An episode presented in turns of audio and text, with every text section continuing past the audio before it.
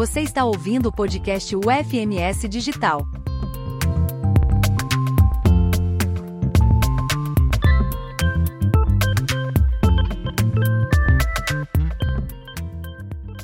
Olá, eu sou a professora Ana Lígia Miranda, sou mestre e doutora em educação, especialista em docência na educação básica e professora na UFMS Campus do Pantanal. E sou responsável pela disciplina Teorias do Desenvolvimento e da Aprendizagem. Eu desejo boas-vindas a todos os ouvintes e nesse episódio de hoje teremos um bate-papo sobre a psicologia do desenvolvimento e da aprendizagem e práticas pedagógicas com bebês. Lembrando que o desenvolvimento humano envolve é, o desenvolvimento físico, que engloba o crescimento do corpo humano, as capacidades sensoriais e as habilidades motoras. O desenvolvimento cognitivo é composto pelos processos de aprendizagem, pela memória, pela linguagem, pelo raciocínio. E o desenvolvimento psicossocial inclui as emoções, a identidade, personalidade e também as relações sociais. E para esse bate-papo, nós temos a honra e o prazer de receber uma convidada muito especial, a professora Ana Caroline Oliveira. Professora Ana Caroline, eu quero começar expressando minha sincera gratidão por aceitar nosso convite para participar desse episódio. Nós sabemos que sua agenda é muito ocupada e o fato de ter reservado esse tempo para estar conosco hoje, compartilhando seu conhecimento, suas experiências, é algo que valorizamos muito. A sua participação enriquecerá muito a nossa disciplina e eu tenho certeza que será um momento valioso para todos os nossos ouvintes. Mais uma vez, muito obrigada, professora Ana Caroline, por estar aqui conosco. Olá, professora Ana Lígia, olá a todos os ouvintes.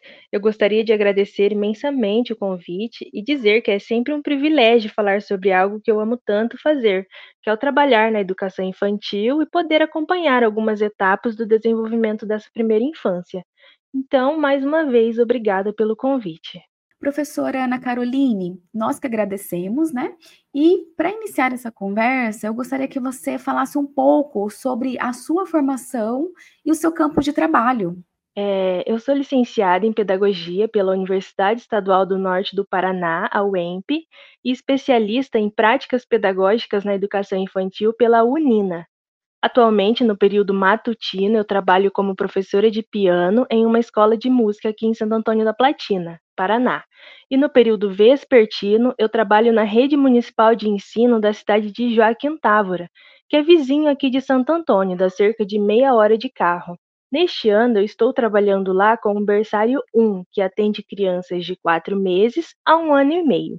Uh, professora Ana Caroline, quais foram suas principais motivações para trabalhar com bebês? E conta um pouquinho qual foi seu caminho até aqui. E também nos diga, assim, quanto tempo você atua na área. Eu trabalho com a educação desde 2014. Na época, eu cursava formação de docentes, que é o antigo magistério. E como eu fazia esse ensino médio profissionalizante, eu conseguia estágio remunerado no ICMEIs aqui da cidade.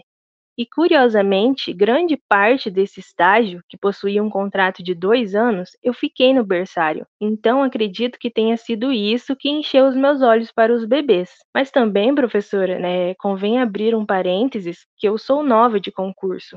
Eu trabalhava em outras escolas, mas concursada eu só me tornei em agosto do ano passado. E sabemos que quando entramos em uma nova escola, somos os últimos a escolher turma. Então, eu nem contava que eu seria regente de alguma turma, muito menos a que eu queria, que era o berçário. Então, resumindo, eu cheguei lá para escolher, já tinha até aceitado que pegaria uma hora de atividade, porque geralmente é o que sempre sobra. Mas não, só tinha berçário, que são crianças entre quatro meses a um ano e meio de idade.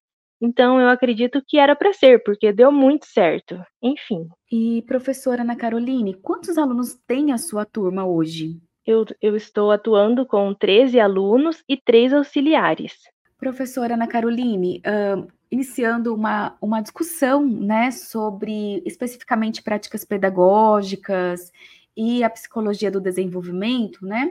É, se nós considerarmos a abordagem piagetiana, você trabalha com crianças que estão no estágio sensório-motor. E esse estágio indica o desenvolvimento cognitivo das crianças do nascimento até aproximadamente os dois anos de idade, né? Que é a idade que você atua. Nessa etapa, se nós falarmos sobre desenvolvimento psicossocial, por exemplo, os estudos apontam que a consciência da própria identidade começa a aparecer entre 15 e 24 meses de idade. Aos três meses, mais ou menos, os bebês eles começam a prestar atenção na própria imagem no espelho, né? Mas não significa que eles se reconhecem de fato. Então, a autoconsciência começa a se desenvolver entre 15 e 18 meses. E então é nessa fase que eles começam a desenvolver essa noção de serem, de serem indivíduos separados do resto do mundo, né? Então, essa autoconsciência, que é esse conhecimento consciente de si mesmo, como um outro ser, se apoia nessa distinção perceptual entre si e os outros, né? Inclusive, professora Ana Caroline, em nossa videoaula, que tratamos sobre desenvolvimento psicossocial, há um relato de pesquisa, né? Então, para testar essa autoconsciência das crianças na primeira infância, pesquisadores da área fizeram experimentos colocando ruge, naquela maquiagem vermelha, no nariz das crianças e colocando essas crianças diante de um espelho.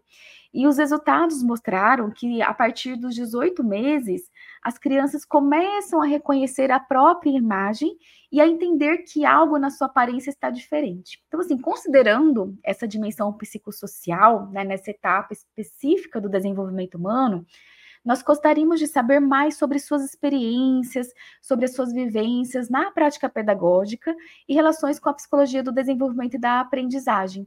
Então, professora Ana Caroline, sobre essa fase, pode nos contar sobre uma prática exitosa para o desenvolvimento psicossocial dos bebês? É, então, eu acredito que uma prática exitosa seja a chamada com fotos. No início do ano, eu peguei uma caixa de leite, encapei e colei a foto de cada um. E desde então, todos os dias eu faço a chamada utilizando esse recurso.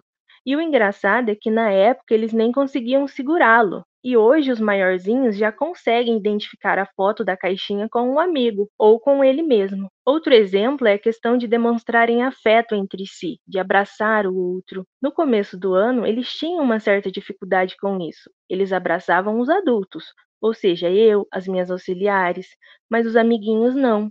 E quando eu percebi isso, essa dificuldade, eu comecei a levar histórias que promovessem esses momentos. Só que tem um porém, eu não forcei eles a nada. Eu fui devagar, comecei pedindo para abraçarem um ursinho, uma boneca, um personagem de determinada história, e foi assim até eu perceber que estavam prontos. Hoje eu peço para se abraçarem, na hora eles vão. Às vezes nem peço, do nada eu olho e estão lá, agarradinhos. Mas não foi assim do dia para a noite, muito menos forçando algo que eles não queriam. Existiu todo um trabalho por trás. Muito interessante sua prática, professora Ana Caroline, sobre é, o desenvolvimento psicossocial dos bebês. E também, né, durante o estágio sensório-motor, nós testemunhamos um período de rápido crescimento e desenvolvimento, né?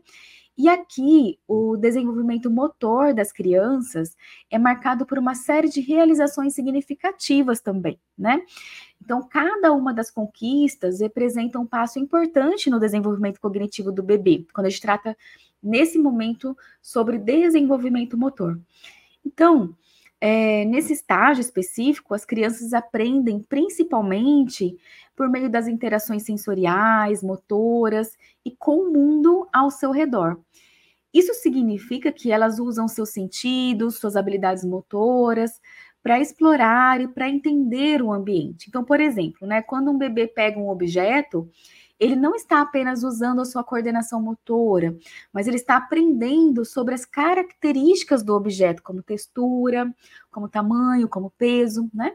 E essas realizações motoras nesse período incluem marcos importantes, como segurar a cabeça, sentar, engatinhar e eventualmente andar. Então, cada uma dessas etapas não é apenas um avanço físico, mas também um indicativo de como a criança está processando e se adaptando ao ambiente.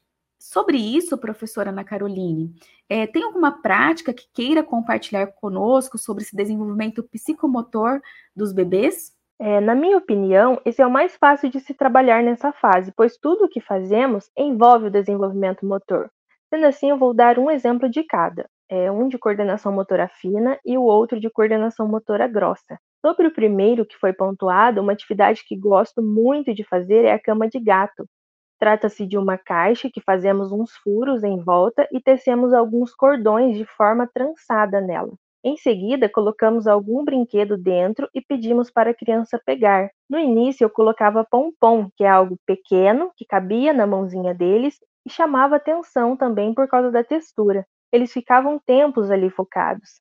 Aí, conforme vão crescendo, vamos aumentando o grau de dificuldade, colocando bonecos com partes que enrosquem nos cordões, para que possam criar também estratégias para tirar aquilo dali. Agora, sobre o desenvolvimento da coordenação motora grossa, uma atividade que eu fiz para estimular a troca de passos quando ainda não andavam foi uma mistura de maisena com corante e água. Aí eles pisavam na mistura e logo à frente eu já tinha colocado cartolinas para que andassem sobre ela.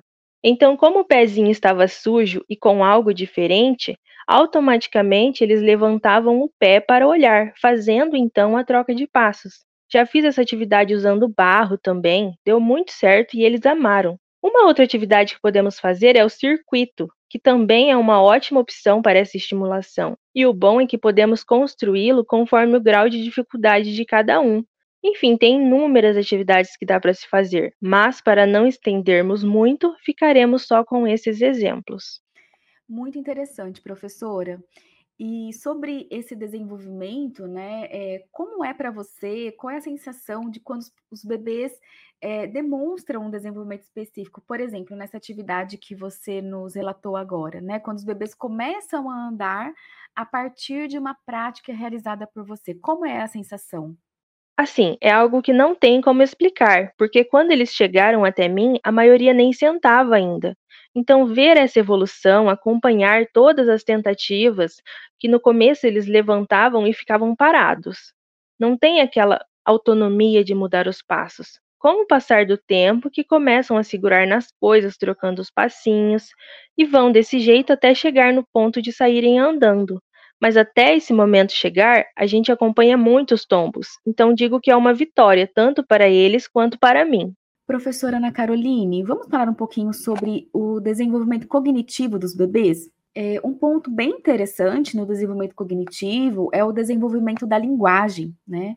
Então, nós temos como primeiro ponto, por exemplo, né, de, da linguagem do bebê, da comunicação do bebê, o choro, né, ou a imitação dos sons da língua aquilo que chamamos de fala pré-linguística, que precede a fala linguística, né?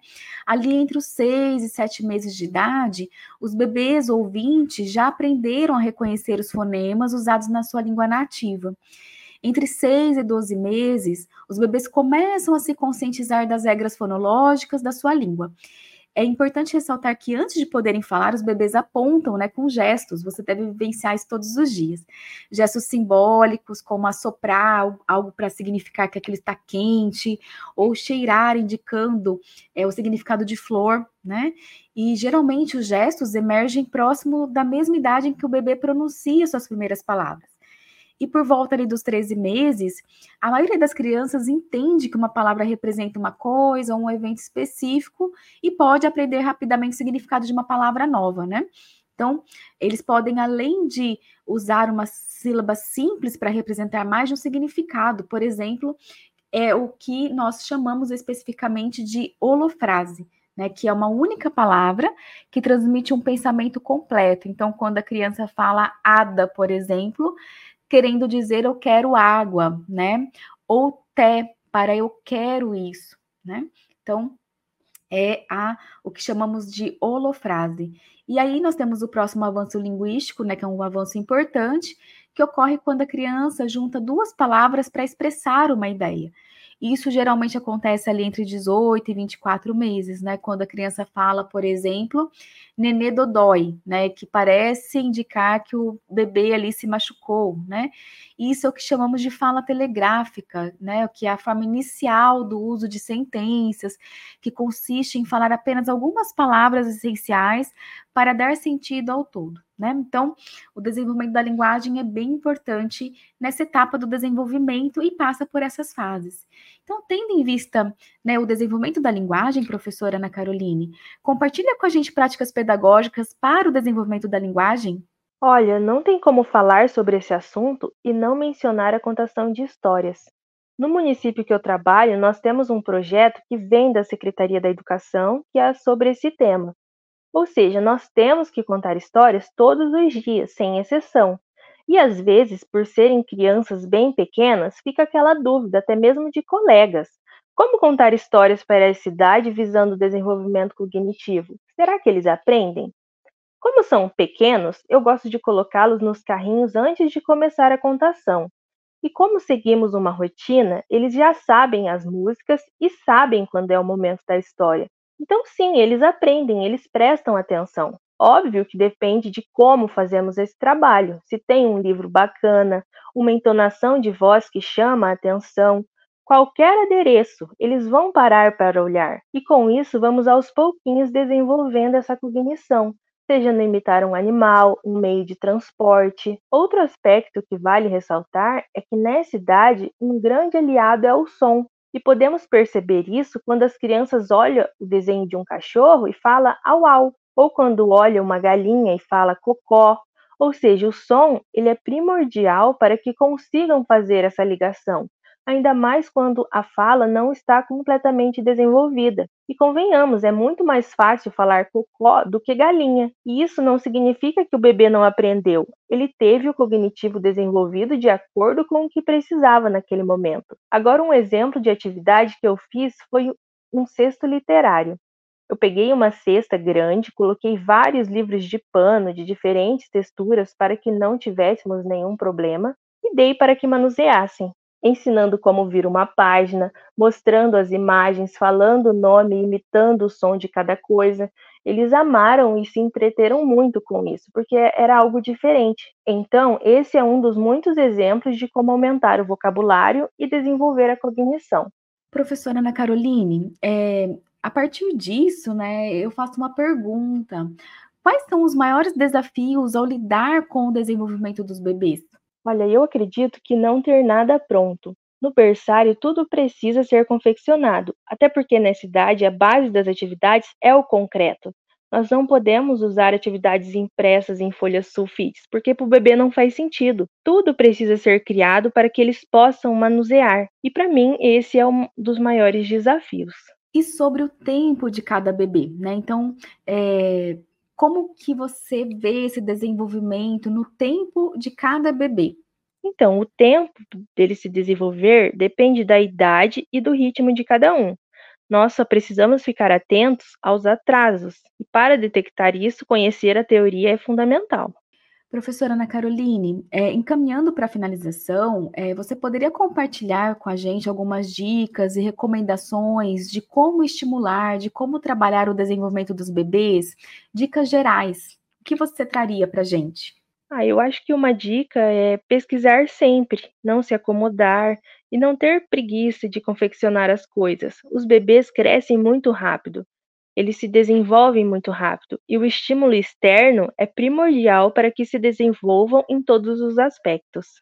Sim, professora, e sua fala vai ao encontro da teoria, né? Quando reconhece que as mudanças e as continuidades no desenvolvimento não são apenas internas ou externas, mas uma combinação dinâmica de ambos esses aspectos. E esse é um ponto importante para nós entendermos como o ser humano se desenvolve ao longo da vida, né?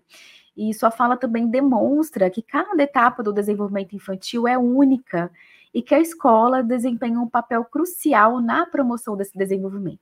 Então, como professores, nós temos essa responsabilidade e também a oportunidade de criar ambientes, situações que nutram e promovam o desenvolvimento integral das crianças, que é o que sua prática pedagógica nos revela hoje.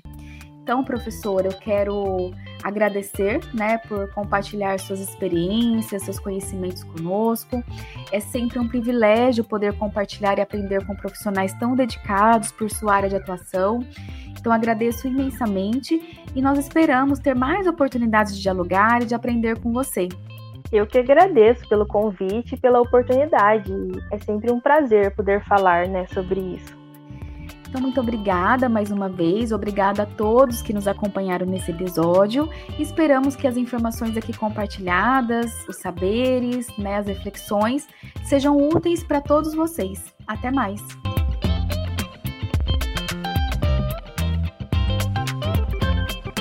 O podcast UFMS Digital é uma produção da Agência de Educação Digital e à Distância da Universidade Federal de Mato Grosso do Sul. Aqui você tem acesso a conteúdos inéditos e conversas inspiradoras que permeiam as disciplinas dos nossos cursos à distância. Escolha sua plataforma preferida para seguir nossos conteúdos. A UFMS agora é digital.